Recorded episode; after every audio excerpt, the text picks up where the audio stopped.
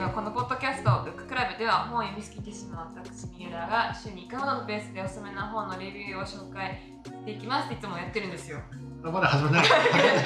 てますあ始まっちゃっとた。いう顔がすごいことでゲストが来てくれました。ずっと言ってたんですよ。ゲストが来てほしいって。どなたがいますか？やみちゃんです。お願いします。皆さんお願いしよしです。お願いしお願いさしまっきます。もすごいポカポカったですね。確かに友人のあ配信ってこんな感じなんだなっていう。おーすごいすごいすごい。嬉しいみんな来てくれて、イリツンというふうに今さっきね呼ばれることにしました。ついさっき決まりましたそうから、ね。私あんまあだ名ないんですよ。エそうリツィンしかないんで。一番最初会った時でもみんなエリツィンって呼んでましたよね。そうですね。あ東京で最初一番最初会った時。あたた時はいそうですね。東京でそうなんです。実はそうだったんですか実は。初めて知と っいうことで我々ね一応友達友達ということで。友達でしましたよね。あの鳥取からお送りしております。は、はいいということであー今回ゲストをお呼びしました。じゃああのそれぞれ本を紹介していこうかなって思うんですけれども今回はじゃあ じゃあ行きましょうか。あれどっちかいきた。まじしょう。どっちゃかあ。どっちえいいですかよしかよしやったーあじゃあヨッシーがーちょっと緊張する、はいこ今回紹介する本は何ですか今回紹介するのはですねこれ私のとってもお気に入りの本なんですけどはい金原ひとみさんの「蛇にピアス」っていう本をすごいもう紹介しようかなって付箋の数がすごいですね。そうね本当だ付箋多分これそ100れ枚くそらいれですどういう意味で貼ってるんですかえっとね線引っ張ったところをすぐ見れるように付箋貼ってたんですけど、は付箋が多すぎて全くわからないっていう色色になんかはないんですか色は全く関係ないですねこへれーなんかあの付箋ってこうたくさん色あってはいでなんか7種類くらいあるんですけどそれをこう一つのやつばっかり使ってるとなくなっちゃうわんかりますえでめっちゃわかりますそう均等に使ってます映画になってましたよね。ヘビそうですそうですそうそうヘビそうなんーですですえだいぶ前ですね吉高由里子さんね。そうそうそう小説 を今回紹介するということではいそれは小説にこんなに付箋貼ってあるの気 確かにになる気になるあのーいやちょっとね私実はねあのまこ国語の先生 こう本当自分でびっくりするんですよ、国語の先生 国語の先生なんですよさねっきからなんか国語の先生っぽい喋り方だったと思ってえ 皆さん見てくださいみたいな大体数学の先生も間違えられるんですけどあそうなんですそかう国語の先生気にるなる国語の先生が紹介するの気にないるや国語の先生は多分こんな本紹 介しちゃいけないと思う んですけどかそうなんか過激なイメ映画のイメージなんかピアスを開けまくるイメージですかそうなんですそういうことなんですか僕僕一回もピアスも開けたことないし髪も染めたことすらないです 憧 れ憧れかもざっくり言うと、うんまあ結構あれですよね、その純文学っぽいうん本ではある。ままああ、芥川賞でしそうたっけ。芥川賞をねへー受賞してますねはい2006年にこれ発行されてますまあそれその年ですかねははいい。芥川賞そのタイトル聞いたことあるんですけどなんか中身あんまり分かってそなうくでてすちね。ょなっんとかざっ中くり身をざっくり。そうですねまあ主要な登場人物があのルイっていう女の子でまあ簡単に言うとギャルですねうんギャルでそのギャルの女の子がはい。なんかこう、まあ、パンク系のうんこうちょっと見た目不良の、うんえーアマっていう登場人物であるんですね、でそのアマっていう登場人物はその前ルイが一回もしたことなかったスプリットターンってやつやってるんです よ何ですか。何ですか。カメムシ登場しま した驚きの神がちょっちょっと下からそうそうそうあーと危険な匂いがしまこすこでカメねムシがね。そうそうはいススプリット単に反応して分かる分かる俺も開けられちゃうんじゃないかと思いますスプリットってこう分かれるで、そうタングが下ですか。そうターンはしたですねああそうなんですよ最初の一行がなんかそのね出会いをねひたすらひたすらっていうかあのスプリットターンって知ってるから始まるんですね何それ別れたしたってことそうそう蛇とかトカゲみたいなした人間もああいう下になれるんだよってベロってやるところから始まるんですねでそれにこう見た瞬間にゾワッとしますそうそうズワッとしーてはい。なんかもうなんでやりたいのか分かんないけどとりあえずスプリットターンに憧れてはいスプリットターンを開け始めるっていうのでスタートするんですねそれで今あれだねよしスプリット単になってるんだ 何もしでたことない言うてたのに。 憧れだけはそうそうそうそうえ、その全然だからヨッシーとかけ離れている。うん、その本になんかこう惹かれる理由は何ですえかっとねこれはですねやってみいちろいゃろあるんですけど、いろいろありますね。ーなんか、あ私ね、まず好きな本が、大体、なんだこれっていう本が好きなんですよ。へーなんかよくわからないっていう本が好きで、うんこへのー、ヘビニーピアスも、結構ね、謎が多い小説だなっていうふうにえ思うんですうね。なんか具体的 なはい。ちょっとあらすじだけ、ちょっとすぐわかるんで。あどはいはいはい。説明してください。いいありがとうございます。じゃあ、えっ、とね、でさっきこう出会うじゃないですか出会っ。たで、こう最初ね、こうベロにこうリングをつけて、ピアスをつけて、でそれ拡張することによって、どんどんどんどんこうリングが大きくなると先端までこう花が広がって、あピッみたいなあチョーキってやるんですけど、 とんでもない顔してますね。あブリッジングがとんでもないからそうっていうね、はい、やつなんですよでもう一人登場人物がいてえっと千葉っていう入れ墨堀氏がいるんですねでその入れ墨堀氏兼ピアス明氏がこうルイのピアスをつけたり変えたりしてくれるんですけど最初ねこのさっきのあのスプリットタンのアマと付き合うんですよあーでも、まあ、裏ではその堀氏のうん千葉とも、まあ、関係を持つんですはいね。はいはいはい混乱ですね。そうでもアマは千葉のこと慕ってるし、まあ、千葉も堀氏の千葉も、まあ、アマのことをなんか弟分みたいな感じになってると。ああそこの男性同士がそうそうそうそう仲いいのねまあいわゆる本当に三角関係みたいな感じですかね。お互い知ってるんですかそのお互いあえっとね芝とだってねアマの方うん要はスプリットタウンの方は、男の方はルイがまさかそんなしアマと芝と付き合ってるみたいなことは気してると思ってない。まあ知らタないーンは知らない、はいですね そうそうそポうリシーの方は堀氏の方は分かってやってあーます分かってなるるほえーそれが先輩ってことですよそう、まあ、先輩っていうかまあ兄貴分みたいな伝わそれうそうえるそう怖っ。そうなんですねでただただルイってすごいね、まあ、ギャルっぽくてこういろんなことに所有欲を持つんですよ例えばスプリットタウンにこう興味をそそられるのもやっぱりそのスプリットタウンっていうものがなんでこう欲しいのか分かんないけどでもそれに引き付けられるんですねルイは女性だっけ女性女性あのあギャルですギあーャルうんそうそうでまた堀氏がかっこいい入れ墨してるんですよあ背中にうんうんうんキリンとキリンの入れ墨をしてるし、うんであとアマもあのスプリットタウンの男も竜の入れ墨してるんですね、でその入れ墨をかっこいいなっていうのでいろんなこう、まあ、スプリットタウンもそうですし入れ墨もそうですし、うんまあ、そういうのをこう体に入れていくっていうこその過程で物語が進行していくんですあよ。ーそうそう基本的に所有をめぐる話っていう考えてくれうんその何かをこういろいろ欲しがってるでそうだどこまでちょっと詳しく言うか迷うんですけど 迷うんですけど、まあそのまあ、結果的に言うとまえネタバレ？ああーネタバレやめとこうかいいですよ。じゃあ今からネタバレします。はい ネタバレ3分ぐらいねすませんネタネタバレね三分はでい飛ばそう。送ってくださいまあまあまあ結果的に言うとえっ、とねそのスプリットタウンの男アマは死んじゃうんですねこうされちゃいますしかもかなりかなりえげつない方法でかなり悲惨な方法であ殺されますでちょっと最後示唆されるのは確定的ではないんですけど千葉の方が殺したんじゃないかっあえていうのじゃないかじゃないかっていうふうにルイは推測するんですね、うまあいくつかこうあ根拠があるんですけどただその最終的にじゃあルイはどうしたかっていうとその芝と結婚する道を選ぶんですおおで最でその最後なんかそのねそうなってもしかしたらそうなのかもしれないーはであるいはこうでその時これ想像なんですけどルイの中の想像ではその時こう芝は泣きながらこうアマのことを殺したのかもしれないしアマは芝のことをこうなんかこう受け入れながら殺されたのかもしれない、まあ、そこまで至るまではいろいろこういろんなことがあるんですけど、いっていう想像をして一番最後のシーンはどういうふうになるかっていうとまあ柴田暮らしてるわけですけど夢見あ夢見てこうパッて起きてさっきのみたいな夢見て起きてでスプリットタウンは途中で終わるんですよ途中で。でただ最後終わり方としては穴があるわけですね、うん、下のところに穴が。でその穴をなんて表現するかっていうと「私の中に川ができたの」ってうーんそうそうそうそうう。んこう中に何かこうな水を飲むとそこから流れ流れるああそうそうそうそうはいで最後こう芝がわけわからん夢を見て夢の話をして終わるっていうすごい不思議な感じで終わるんですよえちょっとねあのすっきりしない系でそうそうそうそうそうそう自分が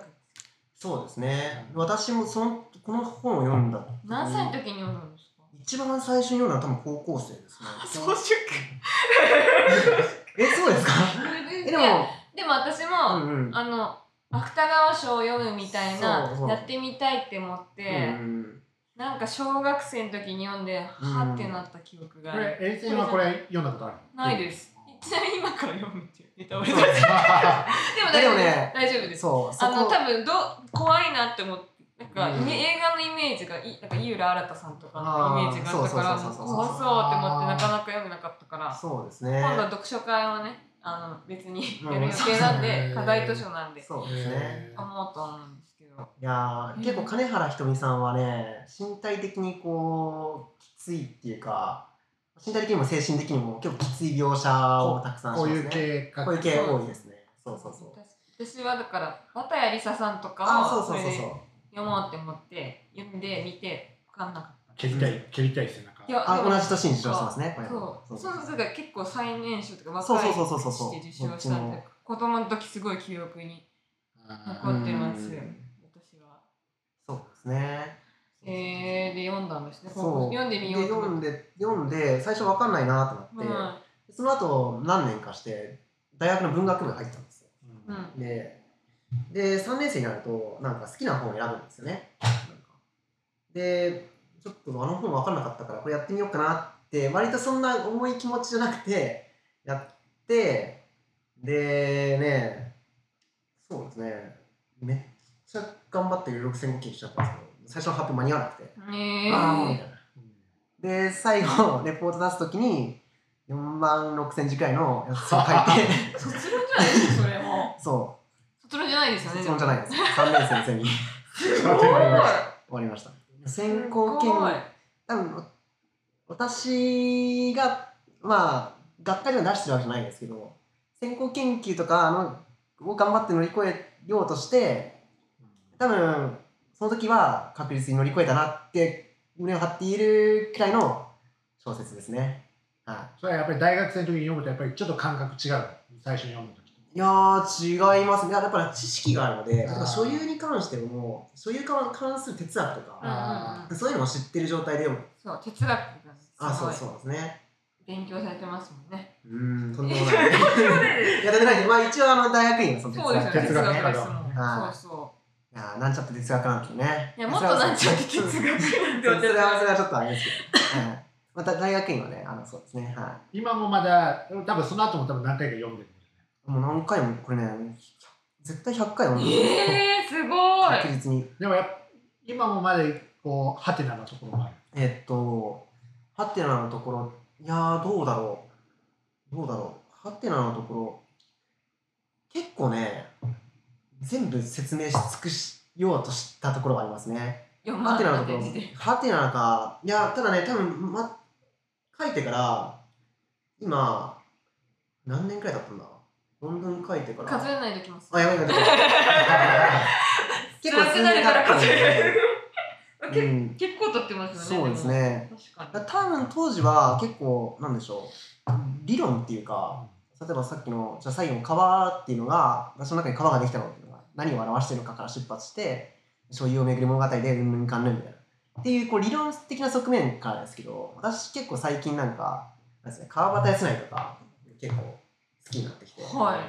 あれもねわけわからん小説めっちゃ多いんですけど、うーん。なんかねでも年取らないとわかんないんだろうなっていう諦めの気持ちもあるんですよあれに関しては。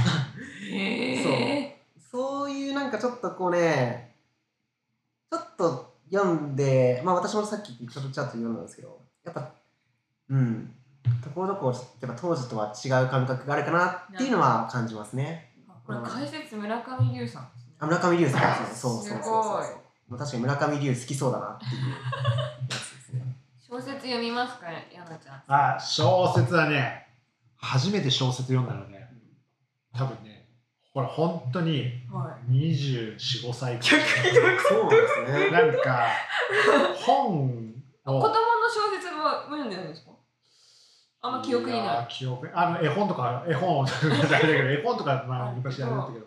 なんかねあの朝読書とかあったじゃないですはかいあり朝読ました、書ありました。名言集ばっかり読んで、へえー名言集もあの右側に名言があって左側に解説あったりするうんじはいはいはゃんいです左の解説なんて読まな い名言右の名言を自分で解釈してあ大体あれって誰か左側誰かが解説してるじゃん、うんうんそんな解説は必要ないんだよっていう右側の名言だけ読んで終えるぐらいだから本を本当に昔から読んでなくて、あ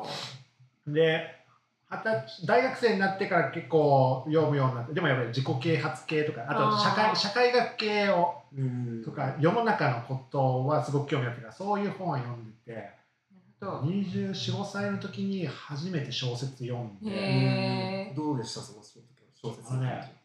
あの半沢直樹でドあーラマでであの池井戸潤です、はいはいはいこの人もだったら読めるかもと思って、うん読んだら読めた結構分厚いですよねそう読めたそうそうそうであこういうことなのかとなんかあのやっぱ小説じゃないと描けないことってあるんだみたい なっていうでのもは確かになかなか読んでないと気づきますねで読んでるからこそ気づくでさらに、まあ、小説の流れで言ったらやっぱりね今もそこまでやっぱり本読むの得意じゃなくて、まあ、でも今仕事柄、まあ、本めっちゃ読むんだけど小説ではねあのオーディブルああれうん始めてからめちゃめちゃあの特にそのなななんていうのあれあれなんだミステリー系うをん聞くようになって、うん宮部みゆきあーいいですねいやすげえなと思っ て小説がいやすごいですそこそこそこそこでわーそうつながってくるんかーいっていうのがいや本当にすごいと思いますいや本当にで書けないですねオーディブル始めてから小説はもうオーディブル3年前ぐらいに始めて多分小説30冊40冊ぐらいをへーあそんな読んでるんですあかのオーディブルでまあ読んでるというか聞いてるというかあすごいえすごいすごいすごい結構あれ時間かかりますよね2倍僕も2倍で聞きます2倍で。へ ーすごいそれで聞いてるここは多分本が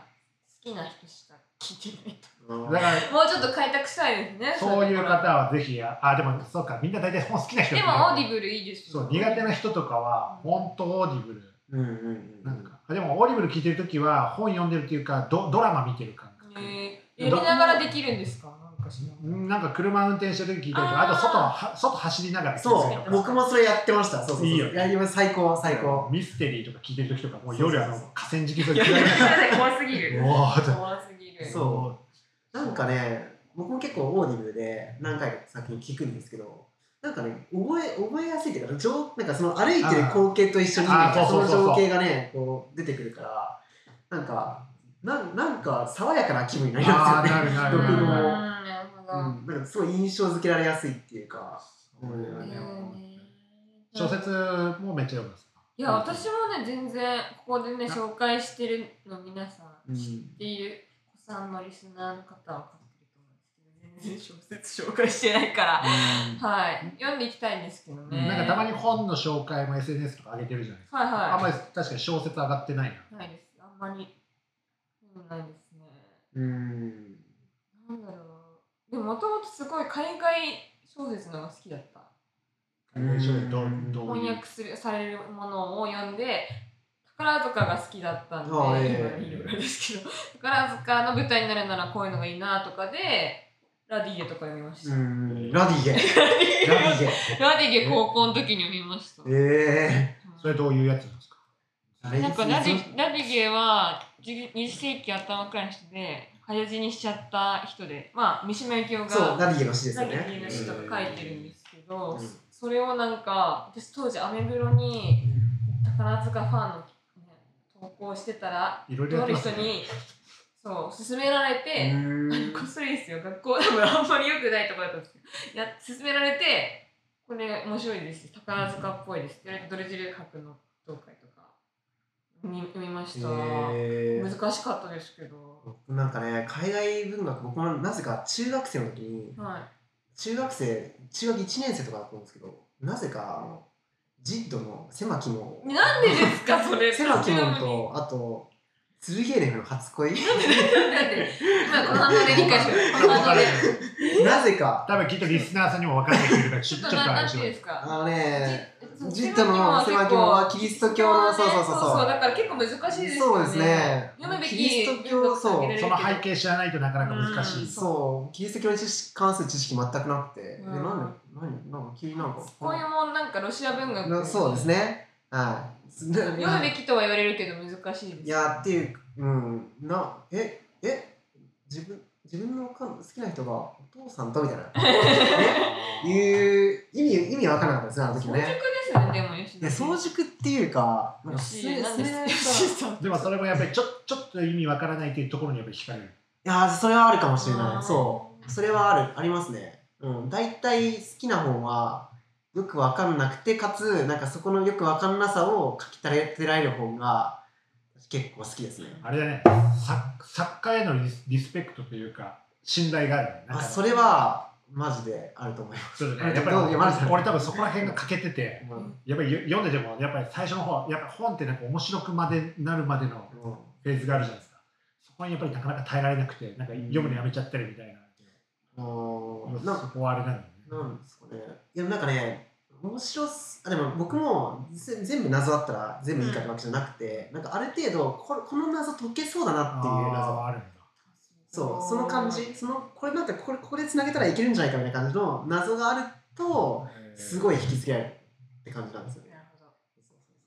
そうそうそうあちなみにヘビーピアスは多分そういうのがね非常に多く違うないとかねちょっとあうっさ、うっさもちょっと魅力的なの。それあなんかいける気あがですもる。なんかちょっと114文庫本で114ページですそう芥川賞だと結構中編小説なので実は長編じゃないんで比較的ね、文字の量としてはそうそうそう多そうくないんですえそうなんですよ実は芥川賞ね直木賞は結構エンタメ小説系なので逆にそっちの方が読みやすかったりはーコンビコンビニ人間ってあれああれも芥川賞ですね芥川賞はいあコンビニ人間読みましたというか聞きました。ああ村田沙耶香さあんあもねー見たいけどうん積んどくしてますと、コミュニケーション面白かったあのね、村田沙耶香さんもね、結構、なんか人ってどんな存在なんだろうっていうのをあで、こう職業と絡めてましたけど、う結構ね、考えさせる本が多いですね。あ。ちょっと人ってなあ